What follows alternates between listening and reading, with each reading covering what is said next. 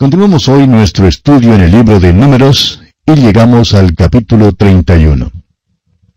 En este capítulo encontramos el juicio de Madián. Recuerde que estamos tratando las cosas que tienen que ver con una nueva generación del pueblo israelita, una generación que ha caminado a través del desierto. Muchos eran apenas pequeñuelos cuando principiaron la caminata de 40 años. Algunos eran estudiantes de la escuela primaria, otros liceístas o de bachillerato y algunos ni aún habían nacido cuando comenzaron la marcha por el desierto. Dios había estado preparando a esta nueva generación para su entrada en la tierra prometida. Y ahora tienen este encuentro con el pueblo madianita. Los madianitas eran los que vivían en el desierto. Y es interesante notar que aquí es donde Moisés había ido cuando huyó de Egipto. Y es un hecho que Moisés se había casado con una madianita. Madian era un enemigo que representa, creemos nosotros, al mundo. Y veremos aquí que Dios les va a dar una victoria a los israelitas contra Madian. Este capítulo sirve para enseñarnos una buena lección en cuanto a la separación que debemos mantener del mundo. Hoy en día la separación del mundo significa una separación espiritual para el Hijo de Dios. Estamos ahora viendo los últimos hechos públicos realizados por Moisés. Cuando lleguemos al libro de Deuteronomio, veremos allí los últimos hechos particulares que realizara Moisés antes de su muerte. Una de sus últimas actuaciones públicas ocurre durante esta guerra contra los madianitas, y aquí también veremos cómo Dios le dio una gran victoria a Israel. Leamos pues los primeros tres versículos de este capítulo 31 de Números. Jehová habló a Moisés diciendo, Haz la venganza de los hijos de Israel contra los madianitas, después serás recogido a tu pueblo. Entonces Moisés habló al pueblo diciendo, Armaos algunos de vosotros para la guerra, y vayan contra Madián, y hagan la venganza de Jehová en Madián. Madián ya había guerreado contra el pueblo de Dios en el desierto. Ahora Dios manda a Moisés a salir a luchar contra los madianitas.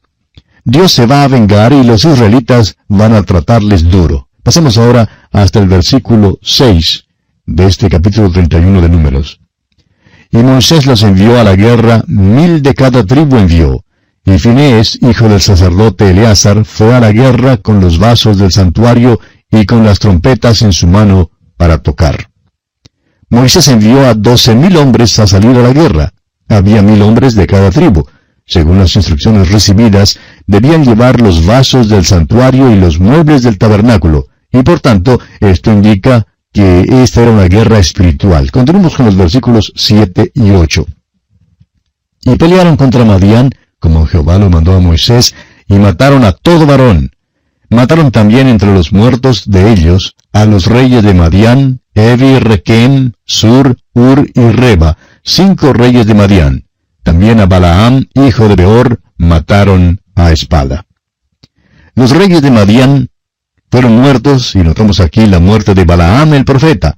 Dios le da a Israel una gran victoria contra los madianitas. Hay un juicio sobre los gentiles aquí antes de que entren en la tierra prometida. Esto mismo es lo que consumará la edad antes de que venga Cristo. Israel, la nación que tiene problemas tan grandes, hoy en día estará en su tierra y tendrá paz cuando entre en la tierra.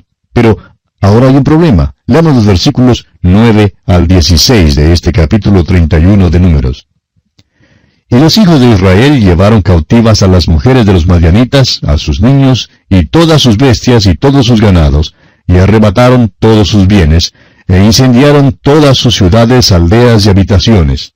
Y tomaron todo el despojo y todo el botín, así de hombres como de bestias. Y trajeron a Moisés y al sacerdote Eleazar y a la congregación de los hijos de Israel los cautivos y el botín y los despojos al campamento en los llanos de Moab que están junto al Jordán frente a Jericó. Y salieron Moisés y el sacerdote Eleazar y todos los príncipes de la congregación a recibirlos fuera del campamento.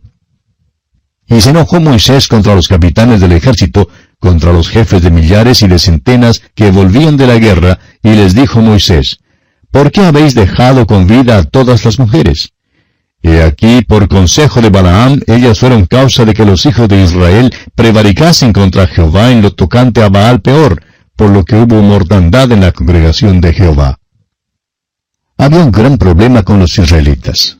Dios les había sacado de Egipto en una sola noche, pero pasaron 40 años antes de que Dios sacara a Egipto del corazón de ellos. Y aún ahora, después de que habían sido engañados hasta unirse en la idolatría, por el consejo que Balaam había dado a los madianitas, todavía insisten en traer al campo a las mujeres madianitas. Y este es el problema con la mundanalidad, amigo oyente. No es malo que estemos en el mundo. Después de todo, aquí fue donde nos puso Dios. No se trata de a dónde vamos, ni tampoco de lo que hacemos, aunque estas cosas son indicativas de lo que está en nuestro interior. El problema surge si el mundo está en nosotros, en nuestros corazones y en nuestras vidas. La lección importante de este capítulo es que se requiere del creyente en Cristo la separación espiritual del mundo. ¿Dónde está usted caminando, amigo oyente? ¿Anda en la luz? ¿Está usted leyendo la palabra de Dios? ¿Tiene comunión con Cristo? Eso es lo importante para el Hijo de Dios. A Israel solo le fue permitido quedarse con las mujeres vírgenes. Se les ordenó que se purificaran y apartaran un tributo grande del botín para el Señor. Dios les dio tal victoria que según el versículo 49, Israel no perdió ni un solo hombre. Es muy importante que aprendamos la separación que Dios demanda.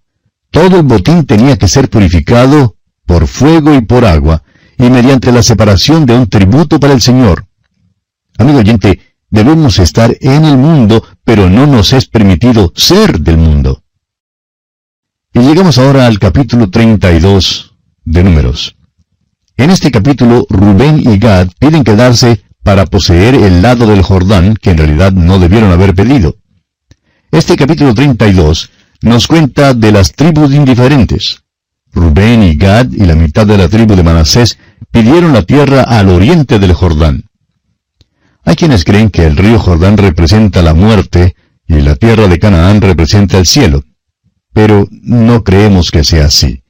Aprenderemos al estudiar el libro de Josué cómo pasar a Canaán. Hoy en día hay dos lugares donde los hijos de Dios pueden vivir. En primer lugar, uno puede vivir como mendigo en el desierto del mundo, y hay muchos mendigos espirituales en el mundo. O también uno puede entrar en el lugar de bendiciones espirituales, porque Dios nos ha bendecido con toda bendición espiritual en los lugares celestiales en Cristo. Y esta es la tierra de Canaán espiritual de hoy en día. La pregunta de mayor importancia es esta, ¿cómo se cruza a Canaán? Cuando estudiemos acerca de los israelitas en su cruce del río Jordán, encontraremos allí dos grandes lecciones. Primero, notaremos que pusieron piedras en el Jordán, lo que simboliza la muerte de Cristo. Luego tomaron otras piedras del Jordán y con ellas levantaron un altar en la tierra, y esto habla de la resurrección de Cristo. En otras palabras, entraron en la tierra mediante la muerte y la resurrección de Cristo. Y usted y yo, amigo oyente, recibimos las bendiciones espirituales hoy en día de la misma manera. Y el apóstol Pablo, escribiendo en su carta a los Romanos capítulo 6, dice que es necesario saber que hemos sido sepultados con Él y levantados con Él. Tenemos que considerarnos identificados con Cristo en su muerte y en su resurrección. Debemos entregarnos a Él en esa base. Esa es la manera en que usted y yo, amigo oyente, podemos apropiarnos hoy en día de las bendiciones espirituales que son nuestras. Estas dos tribus y media no cruzaron el Jordán. Pidieron la tierra al oriente de este río. Veamos pues los primeros cinco versículos de este capítulo 32 de Números. Los hijos de Rubén y los hijos de Gad tenían una muy inmensa muchedumbre de ganado, y vieron la tierra de Jazer y de Galaad y les pareció el país lugar de ganado. Vinieron pues los hijos de Gad y los hijos de Rubén, y hablaron a Moisés y al sacerdote Eleazar, y a los príncipes de la congregación, diciendo, Atarot, Dibón, Hazer, Nimra, Esbón, Eleale, Sebam, Nebo y Beón, la tierra que Jehová hirió delante de la congregación de Israel, es tierra de ganado, y tus siervos tienen ganado. Por tanto dijeron, si hallamos gracia en tus ojos, Dese esta tierra a tus siervos en heredad, y no nos hagas pasar el Jordán. Moisés quedó turbado con esta petición. Dijo que desanimarían a los israelitas. Leamos el versículo 7. ¿Y por qué desanimáis a los hijos de Israel para que no pasen a la tierra que les ha dado Jehová? y Moisés lo consideraba como una negativa a seguir en pos del Señor. Pasemos ahora al versículo 15. Si os volviereis de en pos de él, él volverá otra vez a dejaros en el desierto y destruiréis a todo este pueblo. Sin embargo, ellos aseguraron a Moisés que enviarían a sus hombres al otro lado del Jordán para ayudar a las otras tribus en su lucha por la conquista de la tierra. Y Moisés entonces aceptó esta promesa. Pasemos ahora al versículo 33 de este capítulo 32 de Números. Así Moisés dio a los hijos de Gad, a los hijos de Rubén y a la media tribu de Manasés, hijo de José, el reino de Seón, rey amorreo, y el reino de Og, rey de Basán, la tierra con sus ciudades y sus territorios, las ciudades del país alrededor. Cuando lleguemos al libro de Josué, veremos que estas tribus cumplieron su promesa. Y ante esto, uno quizás se pregunte, bueno, ¿y qué había de malo entonces al vivir al oriente del río Jordán? Veamos solo un incidente bastante revelador. ¿Recuerda usted que el Señor Jesucristo cruzó el mar de Galilea y llegó a dónde? a la tierra de los Gadarenos, o sea, a la tierra de la tribu de Gad. Esta gente, recuerda usted, prefirió los cerdos inmundos antes que la liberación espiritual que Cristo ofrecía. Cuando los israelitas cruzaron el río, se constituyeron en ciudadanos de Palestina. Se identificaron eternamente con esa tierra, tanto que hoy en día hacen una diferencia entre el judío que está en Palestina y el que está fuera de esa tierra, al que describen como el judío errante. Asimismo, amigo oyente, cuando usted vino a Cristo y le aceptó como su Salvador, la muerte de Cristo llegó a ser la muerte suya, y la resurrección de Cristo la resurrección suya. Y cuando usted se desvía de esta identidad, aunque sea por un tiempo breve, es trágico. Las dos tribus y media nunca cruzaron el Jordán, nunca tuvieron el privilegio de ofrecer un sacrificio en la tierra prometida. Ahora, ¿les resultó esto en desventaja? Bueno, ya vimos que sí. Nuestro Señor dice que por sus frutos los conoceréis. No hay tal cosa como el pensar mal y el portarse bien. Tenemos que pensar bien, amigo oyente, antes de poder portarnos bien. Deseamos ahora dirigir su atención a un versículo que muchas veces hoy en día es mal entendido y mal interpretado. Moisés les dijo a estas tribus en el versículo 23 de este capítulo 32 de Números, Mas si así no lo hacéis, he aquí habréis pecado ante Jehová, y sabed que vuestro pecado os alcanzará. La manera en que generalmente se interpreta estas palabras es, su pecado se descubrirá. En otras palabras, uno no puede pecar sin ser visto. Será descubierto tarde o temprano. Pero esto no es lo que dice este versículo en realidad. Hay muchas personas que pecan sin ser vistas, es decir, sus pecados nunca son descubiertos por otros. Este versículo le dice que su pecado le alcanzará, amigo oyente. Quizá no sea inmediatamente después del hecho, pero es seguro que lo hará. El apóstol Pablo escribiendo a los Gálatas dice en el capítulo 6 de esta carta, versículo 7, No os engañéis, Dios no puede ser burlado, pues todo lo que el hombre sembrare, eso también segará. No importa quién sea usted, ni dónde esté, ni cómo esté, ni cuándo esté. Es seguro que sus pecados le alcanzarán, amigo oyente. De la misma manera en que usted peca, así le alcanzarán algún día. Ese es el sentido de esta declaración, y sabed que vuestro pecado os alcanzará. La Biblia de Jerusalén la traduce de la manera siguiente, y sabed que vuestro pecado os saldrá al encuentro. Bien, terminamos así el estudio del capítulo 32 de Números.